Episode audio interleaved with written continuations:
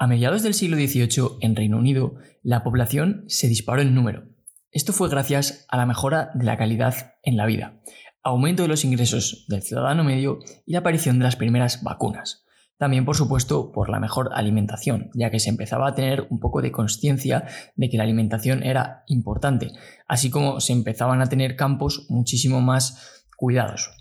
Todo ello fue gracias a la revolución industrial, que gracias a la máquina de vapor permitió pasar de transportarse en caballos a trenes, producción a mano a producción en masa en fábricas. Se habla de que ha sido el mayor cambio en la historia del ser humano desde el neolítico, y todo ello impulsado por el Reino Unido. Por esta razón, los británicos mantienen este espíritu innovador y pionero, y la aviación no es una excepción. De hecho, es algo de suma importancia para ellos. En el podcast de hoy vamos a hablar de por qué los ingleses son tan apasionados de la aviación y de cómo ha sido para mí, en mi experiencia, estudiar ingeniería aeroespacial en Inglaterra. Vamos a ello.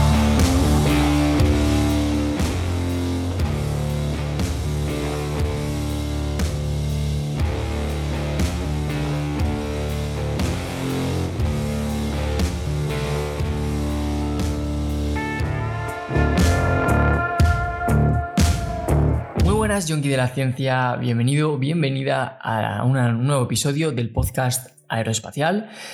Me presento, por si no me conoces y es el primer episodio que estás escuchando, soy Sergio Hidalgo, eh, ingeniero aeroespacial. Iba a decir estudiante de ingeniería aeroespacial, pero no, desde junio ya soy ingeniero aeroespacial oficial. Así que bueno, ya lo puedo decir tranquilamente. El caso es que yo eh, he estudiado la carrera en, Madrid, en España, en la Universidad Europea de Madrid, pero el último año, aquí en España, por si me estáis escuchando desde América, son cuatro años eh, de carrera, pero el último año, el cuarto, el cuarto curso, eh, lo he hecho en una universidad de, de, Reino Unido, al norte de Londres, a unos, no sé la verdad ahora mismo, pero unos 30 kilómetros de Londres centro. Eh, la universidad se llamaba University of Hertfordshire, em, que como ya te digo está a las afueras, o sea, no se puede considerar que está en Londres porque estaba, se tarda en tren una media hora, ¿vale? El caso es que em, al haber cursado yo allí el último curso, pues me han dado el título eh, por un convenio que tenía mi universidad de aquí de España con la universidad de allí, pues el caso es que tengo dos títulos, como si me hubiera sacado la carrera aquí en España y allí en Inglaterra también, ¿vale? Entonces, el tema es que tengo experiencia, eh, por lo menos un año, en, cómo se estudia allí en Inglaterra, ¿no? por lo menos la percepción que yo he recibido, que mm, ahora eh, vas a poder entenderla y además te lo voy a explicar porque es bastante diferente a, cómo se entiende aquí estudiar una carrera en España. Importante, eh, el pueblo en el que yo he estudiado, si, bueno, si buscas en internet, la universidad, University of Hertfordshire, eh, está en un pueblo que se llama Hatfield. Eh, ojo cuidado porque lo que te voy a decir ahora es muy importante porque en Hatfield, en donde estaba mi universidad, o sea, en el propio lugar donde estaba mi universidad, es donde se hizo el primer avión comercial con motores a reacción. El primero de la historia, que se llama The Havilland Comet, pues ese avión se hizo en, el pueblo donde, está, donde estaba mi universidad. De hecho, eh, la universidad estaba dividida en dos campus, que estaban como 20 minutos un campus del otro, los dos bastante grandes. Pues el campus en el que yo estudiaba eh, se llamaba College Lane, pero el otro se llamaba The Havilland, ¿vale? El, el campus de Havilland, que como puedes ver el nombre del avión es The Havilland Comet.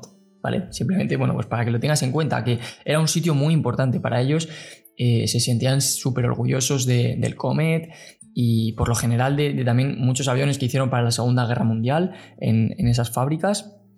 Y la verdad es que ha sido una muy buena experiencia eh, poder estar en, ese pueblo, ¿no? Para, mí, que además a mí también me gusta mucho eh, la aviación y, y además es como que al estar en un sitio tan importante eh, que tiene tanta historia, pues como que empiezas a valorar un poco eh, toda esa parte de la historia, porque si me conocéis, pues sabéis que a mí me encantan los cazas, por lo tanto yo tenía un poco como de lado, por así decirlo, los aviones de la Segunda Guerra Mundial. Obviamente no, no, de lado, pero como que para mí eran que molaban más los cazas, ¿no? Por, por decirlo de forma sencilla. Pero claro, al haber estado ahí y al haber hablado con gente pues yo que sé, que su abuelo hizo el avión, eh, no sé qué, de la Segunda Guerra Mundial, tal. Vas a museos y ves que hay eh, ancianos que están viendo el avión que voló su padre en la Segunda Guerra Mundial o cosas así, ¿no? Pues como que son cosas que impactan muchísimo y además me han pasado cosas de estas, pero a pares, ¿eh? O sea, no es que haya sido una experiencia, no, no. En, museos, muchos eh, abueletes que iban ahí pues no sé, a conmemorar a su familia o no sé, la verdad, muy impactante. Los museos, bueno, es otra cosa que vamos a hablar en este podcast al final. Eh, los museos en, Reino Unido, por lo menos a los que yo he ido, eh, una auténtica locura, para bien, por supuesto. Entonces, antes de entrar con, todo eso, vamos a hablar un poco de cómo es estudiar en, en, Reino Unido, aunque bueno, supongo que depende de cada universidad, ¿no? Pero yo voy a hablar de mi experiencia en la universidad, en University of Hertfordshire, ¿vale? Entonces, la experiencia, así como resumen, ha sido muy buena. He tenido, em, he tenido cosas que me voy a acordar toda la vida, eh, pero hay varias cosas, varios puntos que me han llamado la atención porque además a mí me gusta, entre comillas, analizar un poco, bueno, no analizar, ¿no? Pero que sí que me fijo en las cosas que son diferentes y, me, como que me impactan, ¿no? Entonces me he quedado con ellas, me, he apuntado las, que más me han impactado a mí para poder comentártelas y sobre todo para aquellos que a lo mejor tengáis pensado estudiar en un futuro en, en Reino Unido, pues quizá esto os pueda ayudar. Primer punto que me ha impactado. Por lo general, todos los profesores que yo he tenido eran muy buenos. En serio, muy buenos. Em, no no me refiero a que sean profesores que hayan hecho cosas muy importantes en su vida. No, no, no. Cuando hablamos de profesores aquí, lo único que importa es cómo explica el profesor. ¿Explica bien o explica mal? ¿Vale? Para mí, un profesor muy bueno, aunque sí que es verdad que luego pues estamos un poco sesgados, ¿no? Y preferimos tener profesores que hayan participado en el proyecto de no sé qué, no sé cuánto. Pues eso realmente no es lo más importante cuando el profesor te va a enseñar, ¿vale?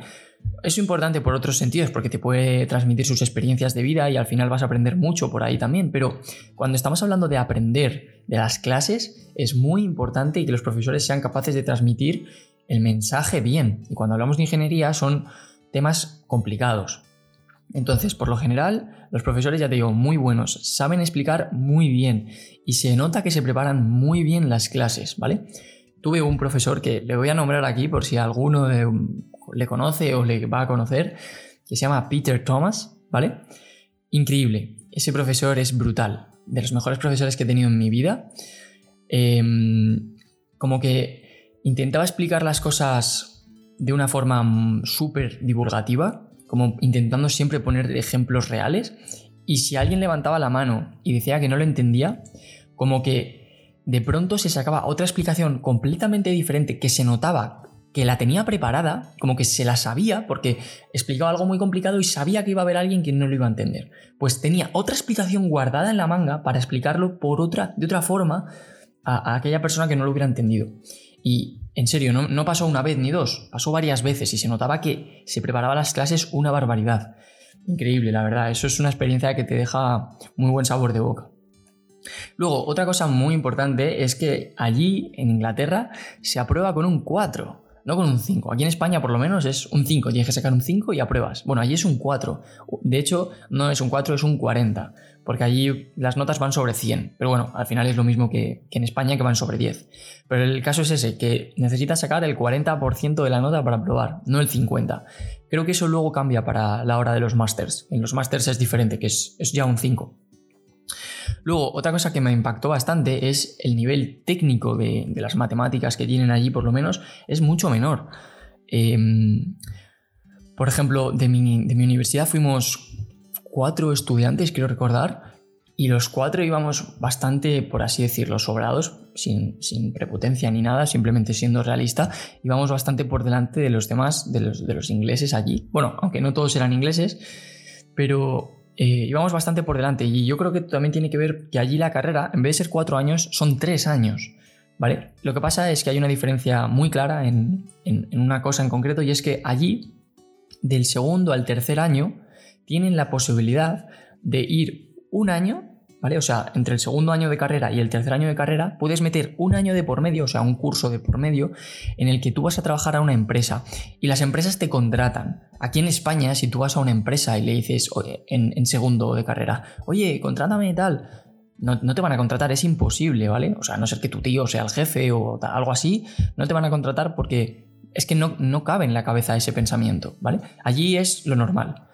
De hecho lo llaman sándwich, un sándwich, porque es como que haces un sándwich, ¿no? Te metes de por medio un año de eso.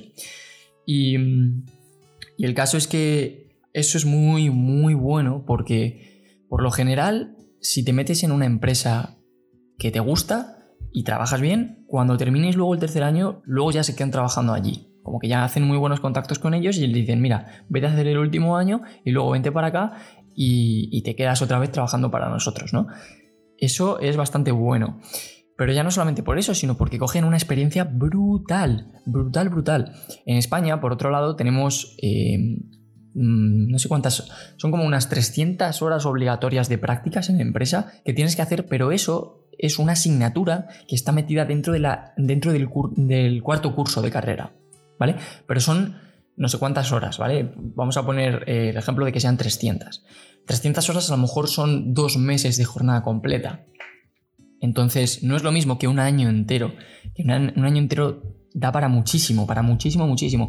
Y no solamente eso, sino que en ese año, eh, perdón, antes de ese año, eh, las empresas, como, como, van a contratar becarios, a esos becarios les pagan, por, eso es otra cosa importante, allí se les paga, en España en las prácticas no se paga prácticamente en ningún sitio.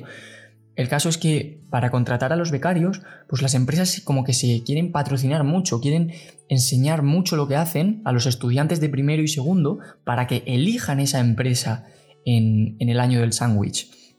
Es como que las empresas son las que están interesadas en eso. Sin embargo, si tú aquí quieres trabajar en una empresa en segundo curso en España, eh, eres tú el que tienes que buscarte las castañas, ¿vale?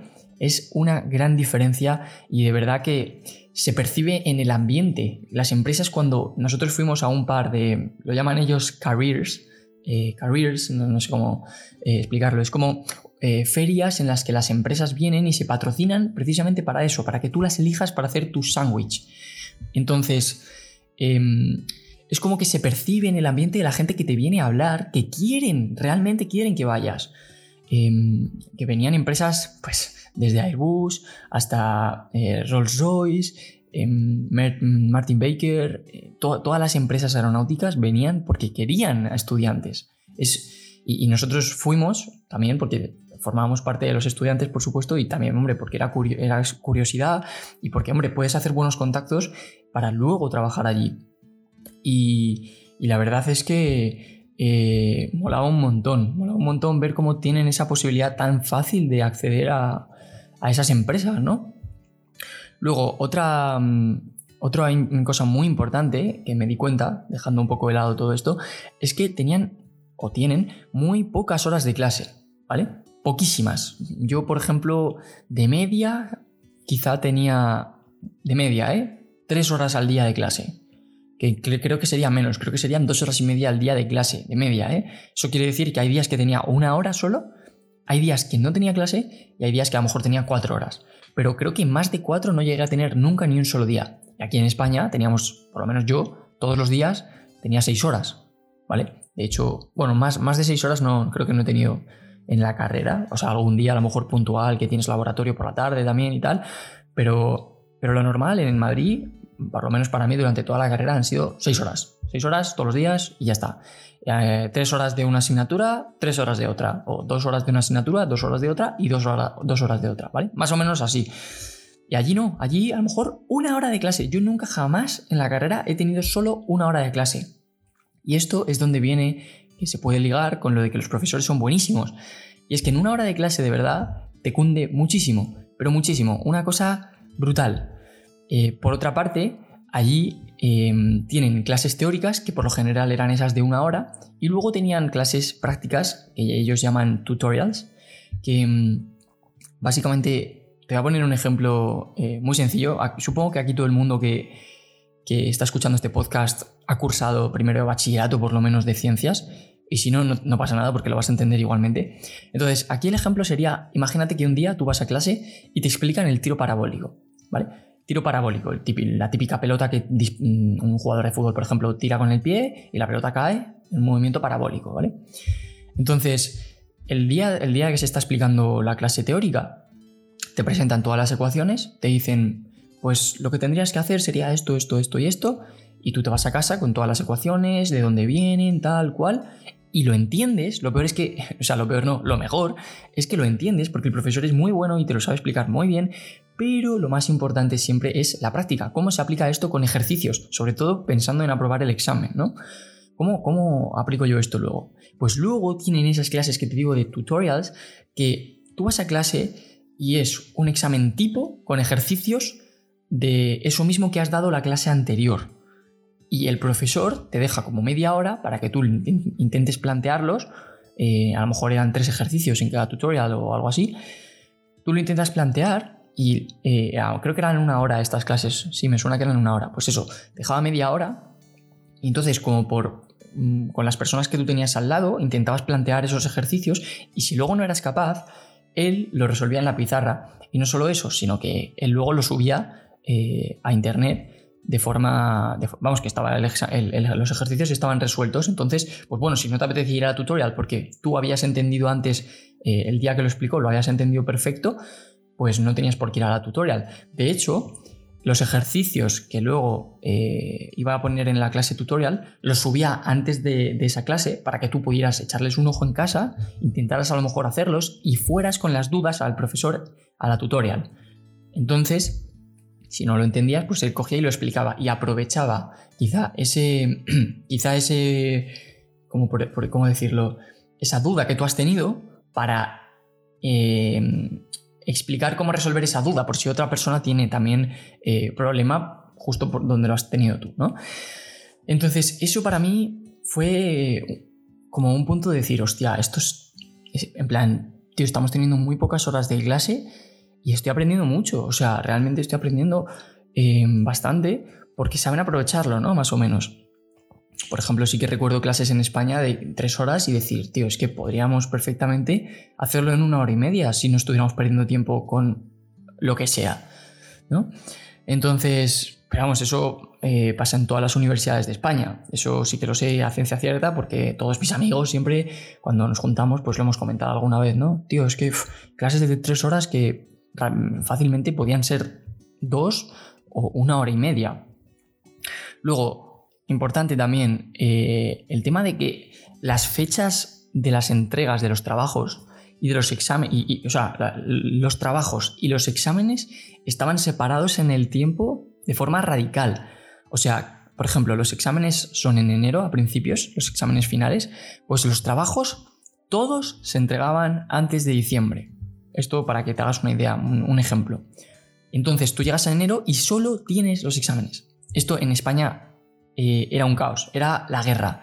Tenías en enero exámenes y trabajos. Entonces tenías que estar en tu casa con, estudiando el examen, pero luego te tenías que reunir con compañeros a una hora a la que todos os viniera bien en época de exámenes para hacer un trabajo. Eso era, eso sí que era una locura, una auténtica locura. Pero allí sí que se notaba que no sé, eh, como que lo tenían de verdad súper bien organizado para que no se te juntara con exámenes. Y los trabajos, que esto también es otra cosa eh, que quería comentar, al igual que he dicho que el nivel técnico de matemáticas y física es menor allí, el nivel de... como lo que se espera de los estudiantes a nivel práctico en, en los trabajos o en los laboratorios, a la hora de hacer un report eh, un report, cuando digo report me refiero, por ejemplo, hacemos una práctica en un túnel de viento de medir la fuerza de sustentación de una aeronave y luego tú tienes que hacer eh, un, pues un, es que no sé cómo se dice report en, español, eh, un documento, un documento explicando, pues yo qué sé, los pasos, el proceso que se ha seguido, los posibles fallos que pueda tener el, el modelo que se está utilizando, formas de mejorar, ¿no? Lo típico. Pues allí eso se espera del estudiante muchísimo. O sea, hemos sacado todos los españoles bastantes, entre comillas, malas notas a la hora de, los reports. Eh, nos subíamos del 7, yo creo. Era, era de locos subir del 7 para los reports. Eh, entonces, no sé, como que te dabas cuenta de que allí se le da más importancia a las cosas que realmente son eh, o se van a utilizar luego, porque lo de los reports se utiliza muchísimo en la ingeniería. O sea, es algo que que realmente se utiliza cuando tú estás haciendo un estudio de algo, pues bueno, luego tendrás que, no sé, hacer un paper o algo. Pues eso, ¿cómo lo haces? ¿Lo haces bien o lo haces mal? Si lo haces mal, pues, pues te pongo mala nota y además esto importa mucho porque es lo que luego vas a utilizar. Si no sabes hacer, yo qué sé, una integral, pues te voy a poner mala nota, pero no es tan importante porque una integral finalmente te la va a hacer un ordenador en la vida real. Yo, por ejemplo, que sé hacer integrales y además es algo que siempre me ha gustado hacer integrales. Si alguien que me conozca está escuchando este podcast lo sabe, que las integrales han sido algo que siempre a mí me han gustado muchísimo. Pues, pero al final, yo ahora, a día de hoy, las hago con el ordenador porque no pierdo. O sea, si es una muy rápida, una integral muy rápida, pues no, hombre, la hago a mano, pero si es una integral ya más complicada, que ya no me acuerdo, es que ni lo, ni lo pienso, la meto en el ordenador y luego digo, ah, hostia, es verdad, esta era de este tipo, tal. Entonces, es, lo que quería reflejar, ¿no? Que a la hora de hacer cosas que realmente se van a utilizar en la vida de un ingeniero, sí que son muy estrictos, pero las otras, las, cosas que, que no son tan importantes, que sí que es importante, por supuesto, que tengas una base de integrales, pero si no te acuerdas cómo es una integral, pues no te van a castigar mucho. Aquí en España, por lo contrario, sí que vamos, suspendes y ya está, ¿no? Si no sabes hacer un ejercicio que tiene una integral, bueno, no sabes hacer la integral y, no puedes seguir el ejercicio, por lo tanto ese ejercicio no cuenta. Luego, eh, también hacían mucho, eh, muchas salidas a empresas, ¿no? Por eso que os digo de, que las empresas intentan como patrocinarse, ¿no? Por así decirlo, pues eh, las empresas como que dan la posibilidad de que los estudiantes vayan a, ver, a ver cómo funciona la cosa, ¿no? Y, por ejemplo, fuimos nosotros a Airbus, a la planta de Stevenage, que tienen allí que, bueno, simplemente eh, se trabajan allí con temas del espacio, en, esa planta de Airbus. Y la verdad, súper agradables, eh, los, trabajadores, como se notaba que, no sé, es un ambiente guay, es un ambiente bastante guay, pero, pero eso, que es por el tema de que quieren que los estudiantes vayan ahí, ¿vale? Luego, em, en cuanto, en cuanto al tema de la aviación, como os comentaba, pues los, el primer avión comercial eh, de la historia, eh, no, el primer avión comercial de la historia, no, perdón, el primer avión de la historia eh, con motores a reacción, el de Javiland Comet, que bueno, tengo vídeos en el canal de YouTube en los que he hablado ya de él, que tenía muchos problemas por temas de el avión se rompía en pleno vuelo y murió bastantes personas, luego lo prohibieron. Bueno, el caso es que se nota con, eso y con los aviones de la Segunda Guerra Mundial que tenían, que para ellos es muy importante la aviación, pero muy importante, ¿eh? o sea, eh, no tiene nada que ver eh, de cómo es en España, de verdad, nada que ver, o sea, yo me he dado cuenta de que es radicalmente diferente. Para ellos es algo realmente importante la aviación. En España, si te gusta la aviación, eres un pez raro no sé cómo se dice la expresión, un pez raro, un pez raro, un, bueno, lo típico, la oveja negra, ¿no? Porque ah, la aviación en España es súper, no sé, es algo muy raro. Eh, le gusta a muy pocas personas y a las personas que les gusta eh, como que no tienen la posibilidad tampoco de, expresarlo, ¿no? Porque aquí, pues yo que sé, no hay festivales aéreos o hay muy pocos. Em, vuela, o sea, muy poca gente vuela, por así decirlo, en España, en plan con sus propios aviones ultraligeros o lo que sea. En Inglaterra, joder, macho, eh, la mayoría de, vamos, casi todos mis amigos estaban estudiando ingeniería aeroespacial con estudios de piloto, ¿no? Que el objetivo al final era, pues ellos poder tener eh, un avión, un avión quiero decir un, ultraligero, y, ser ingenieros, ¿no? O sea, como que su objetivo era ser ingeniero, pero también poder volar, porque me gusta volar, ¿no? Eso en España es muy raro, ¿vale? Eh, luego, la diferencia que hay entre los museos de aviación, eh, allí en, Inglaterra y aquí en España, eso, ya, eso es otro punto que es completísimamente radical. O sea, yo aquí en España, no sé si lo he contado alguna vez, pero lo vuelvo a contar, creo que es un buen momento para contarlo. Hace varios meses, de hecho ya hace más de un año, estuve con mi amigo Santi, que todos conocéis, yo creo ya, si estáis escuchando este podcast, y estábamos en el Museo del Aire de Madrid, eh, que, bueno, por si no lo conocéis, pues es un museo que hay aquí en, Madrid, eh, en el que hay aviones eh, de la Segunda, bueno, la Segunda Guerra Mundial no, porque España no participó de forma directa, pero bueno, de la Guerra Civil, que al fin y al cabo son de la misma época los aviones. Y pues no sé, también hay, por ejemplo, F5, F4, un Vigen, que la verdad mola un montón, el, el Saab Vigen, también hay eh, un motor de Eurofighter, ¿vale? Un motor de un F4. También hay un, no sé, eh, un F104, ¿vale? O sea, en verdad el museo está guay, pero eh, son como... mm, coges la palabra estricta, la elevas al quinto exponente, eh, lo multiplicas por 4000 y, y todo eso al cuadrado, ¿no? Pues eso, así es como son. O sea, si te acercas a un avión y lo, no sé, iba a decir lo hueles, a ver, nadie va a oler un avión, pero vamos, si te acercas a distancia suficiente para oler un avión, bueno, bueno, bueno, parece que te, que te van a meter un tiro, te lo juro, es una cosa increíble. Eh, como que no se puede, si lo haces empiezan a silbar, como si, a silbar como si fueras un perro desde, desde metros, como si estuvieras, no sé, como si fueras a pegarle una patada al avión y simplemente pues quieres acercarte para mirar algo del avión, ¿no? No te dejan, es, es imposible acercarse en el Museo del Aire. Entonces, eh, por, por donde iba, que hace unos meses estaba yo en el Museo del Aire con mi amigo Santi y pues estaba grabando un vídeo para el canal eh, hablando del motor del Eurofighter. Y de pronto se nos acerca un, trabajador de allí, que, bueno, que están allí, pues son como entre seguratas, bueno, no, son como seguratas, ¿no? Y, y se nos acerca y nos dice, ¿qué estáis haciendo? Y yo, no, pues estoy grabando un vídeo porque tengo un canal de YouTube en el que intento enseñar, o sea, soy, soy estudiante de ingeniería aeroespacial, intento enseñar a la gente en YouTube todo lo que sé sobre ingeniería, tal. Me dice, no, no, no, eso no se puede hacer, ¿qué estáis haciendo aquí? No, no, no, eso tenéis que pedir permiso al Ministerio de Defensa, de no sé qué. Y nosotros, ¿pero qué me estás contando? Si simplemente estoy haciendo un vídeo que no estaba haciendo nada. O sea, estaba hablando delante del motor simplemente. No, no, no, eso no se puede. Nos, metieron en un cuartito para hablar con el jefe del museo.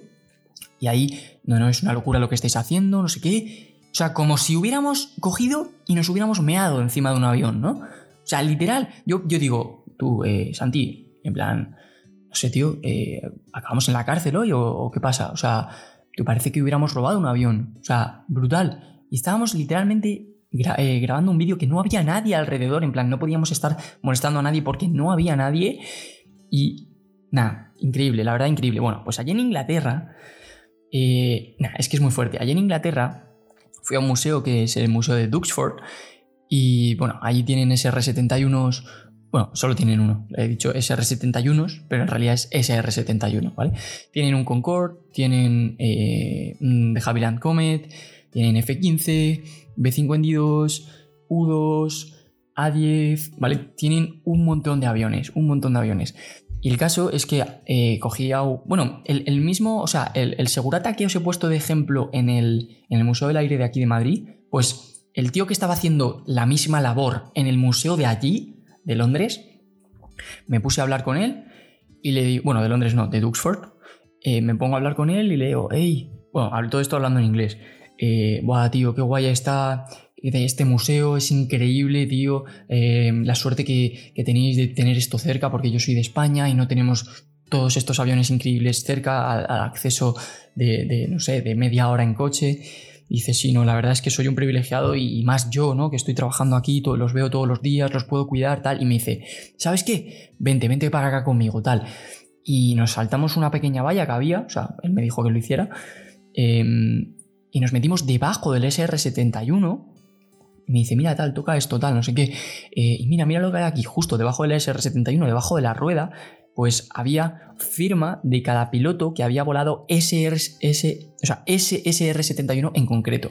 Y estaban todas las firmas de los pilotos, increíble. Y me dejó meterme eh, todo, todo así súper, súper, ven, te voy a enseñar tal, no sé qué, cuál. Y bueno, pues eso, ¿no? Para que, para que veáis la diferencia. Y diréis, bueno, es que a lo mejor es un, tío solamente, ¿no? En el museo de, que, que, fue ese tío que era un crack. No, porque luego fui a otro museo, en el museo de. en el RAF Museum, que también está a las afueras de Londres. Pero este está más cerca de Londres, más cerca de Londres Centro. Que aparte es gratis, el RAF Museum. Así que si alguien quiere. Alguien va a Londres y quiere ver un buen museo, le aconsejo que se vaya al RAF Museum, que se puede, se puede llegar en metro. Eh, está como a una. Lo digo por si alguien va a ir, ¿no? Eh, está como, yo diría que en 45 minutos desde, no sé, desde London Eye en metro puedes llegar. Pues el caso es que, eh, pues allí igual, los, trabajadores, pues hablando con ellos súper agradables, eh, explicando cosas del Spitfire, por ejemplo, ¿no? todo muy así. Y luego llegas a España y dices, es que no puedo, es que no puedo ni acercarme a mirar, es que ya no te digo tocar, digo mirar, no puedo, no me dejan. ¿no? Y, y eso yo creo que esa es la diferencia, o sea, eso es como lo que, eh, lo que realmente está reflejando la diferencia entre que allí es una pasión la aviación, en plan, en términos generales, y aquí es pues otra cosa más, ¿no? Bueno, ya dejando de lado ese tema, pero yo creo que era importante comentarlo por si alguna vez eh, los que trabajan en el Museo del Aire de España me escuchan o alguien que está relacionado con eso, pues que sepan lo que, lo que, lo que están haciendo eh, percibir a, la gente que va. O sea, se percibe un mal rollo y eso no debería ser así, sobre todo cuando el museo, cuando te vas, te piden donaciones. Y, antes te han tratado fatal. Es como, ¿cómo te voy a donar, tío? Si no me dejas ni hacerme una foto con el avión, ¿qué me estás contando? Bueno, eh, luego aparte también pues eh, sienten ese... O sea, tienen ese gran sentimiento por la aviación por el tema de la Segunda Guerra Mundial.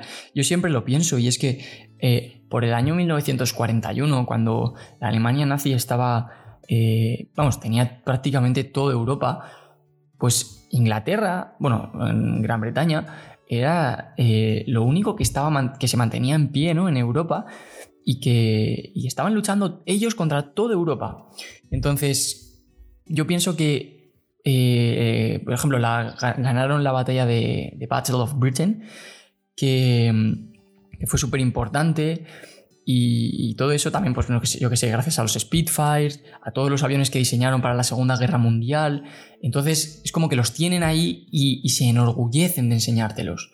¿no? Porque además tienen muchísimos, porque para la Segunda Guerra Mundial empezaron a fabricar aviones en masa y, pues tienen un montón que les han sobrado. No, es, lo mismo que pasa en Alemania, ¿no? Que en Alemania, pues como los alemanes fueron a la, o sea, lucharon la guerra hasta el final, pues la mayoría de los aviones pues fueron derribados o destruidos o lo que sea, ¿no? En los aviones ingleses, pues no. Y yo que sé, por ejemplo, en el Museo de Duxford, pues tú puedes pagar una fortuna, pero bueno, se puede, puedes pagar y volar en un Spitfire. Que bueno, por si alguien no lo sabe, el Spitfire es, por así decirlo, el avión por excelencia eh, inglés de la Segunda Guerra Mundial. De ese sí que se sienten orgullosos. Buah, tienes un, un, Spitfire en cada museo y eso sí que vamos, sin duda. Mira, tienes un Spitfire en el museo, en el RAF Museum, tienes otro en el Museo Duxford, tienes otro en el Museo de la el Museo de Guerra, que hay, un museo de guerra en el centro de Londres, pues ahí tienes otro. Y luego hay otro museo de ciencia, que supongo, ahora no me acuerdo al 100% si hay un Spitfire, pero vamos, seguro que ahí también hay un Spitfire, o sea, segurísimo. ¿Vale? O sea, para que te hagas la idea que tienen un Spitfire en cada museo, o sea, es brutal. Y, luego aparte, pues eso, eh, muchísimos más aviones, bombarderos, por ejemplo, Lancaster. Y bueno, todo esto para la gente que le guste la Segunda Guerra Mundial, creo que realmente Reino Unido es un sitio en el que vas a los museos y lo disfrutas como, como un bebé. O sea, como os decía al principio, pues yo, la Segunda Guerra Mundial, ¿no? Pues como que sin más, los aviones de la Segunda Guerra Mundial, pero al haber estado eh, rodeado de gente que ha vivido la Segunda Guerra Mundial en sus carnes, o sea, ya no, no, digo que ellos, pero su familia a lo mejor luchó en la Segunda Guerra Mundial o lo que sea, ¿no? La gente, pues es, sobre todo es eso, que te dejaba impactado, ¿no? La gente que iba a los museos, eh, pues muchos de ellos eran realmente gente que eh, pues a lo mejor su padre había volado tal avión iban ahí, como que le veías mirando el avión. A ver, y yo además es que pues no tengo ningún problema en preguntarles, si les preguntaba, veía a un abuelete, eh, a ver, cuando digo abuelete pues me refiero a una persona anciana, bastante mayor, y le preguntaba, oye, ¿tú has volado en la Segunda Guerra Mundial? Tal. No, pero mi padre sí voló aquí y tal, no sé qué. Yo fui a la guerra de Vietnam, no sé qué. Me acuerdo uno que me, lo, que me estuvo contando. Eso sí, un acento tienen los ancianos que alucinas, no se entiende nada. Un acento inglés, ¡buah! Brutal. Pero eso, eh, la verdad ya me estoy yendo por las ramas por todos lados, pero simplemente eh, quería en este podcast reflejar un poco mi experiencia de haber estudiado en, Reino Unido. Eh, lo que te puedes esperar cuando vayas a estudiar al Reino Unido. Ya te digo, nivel técnico, así como resumen, nivel técnico no muy grande, o sea, no muy, no muy alto. Pero por, otro lado, todo el tema de reports, de elaborar documentos, trabajos, etcétera, se esperan muchísimo de los estudiantes, ¿vale? Y luego, por otro lado, eh, tema de, que realmente para ellos la aviación es una, es una pasión, es algo muy importante. Eso eh, también que lo tengas en cuenta, sobre todo si yo que sé, te gusta mucho, imagínate que aquí te apetece mudarte a Inglaterra, yo que sé, esto por, por la gente que me pueda estar escuchando, que se vayan a ir a vivir a Inglaterra y porque se quieran sacar allí el curso de piloto, tal. Bueno, pues allí, la verdad no sé cuánto cuesta, no tengo ni idea, pero allí muchísima, muchísima gente tiene curso para volar Eh, no pasa lo mismo en España, muy poca gente lo tiene en España. Y bueno, simplemente quería comentarte esto en este podcast. Ya sabes, si te ha gustado, dale un, buen like, compártelo con tus amigos a los que les guste la aviación también, o los que tengan dudas sobre cómo es estudiar en, Europa. En todo caso, si sois de, América Latina o, América del Norte o de donde seáis. Y bueno, podéis dejarme sugerencias para próximos episodios en los comentarios, que ya sabéis que me los leo. Aunque eh, como ahora estoy, estoy subiéndolo en otra cuenta, ¿no? en otra cuenta de, eh, se llama Podcast Aeroespacial, pues claro, siempre estoy dentro de la otra cuenta, eh, de la cuenta de Sergio Hidalgo, que es en la que realmente dedico mi tiempo en YouTube, en donde hago los vídeos más elaborados y tal, que por cierto, si alguien está escuchando este podcast y no me sigue en mi canal de YouTube principal, que vaya y me siga, Sergio Hidalgo, y me encontraréis que ahí es donde realmente estoy la mayor parte del tiempo en YouTube, por lo tanto, si me mandáis algo, las notificaciones no me van a salir, no las voy a ver pero bueno, al fin y al cabo, dentro de unos días, pues me meteré y me saldrán las notificaciones y os podré leer. Ya sabéis, ha sido un placer conmigo compartir estos minutos con vosotros. Espero que realmente también os haya gustado y nos vemos en la próxima, que de momento no sé cuándo será. Hasta luego.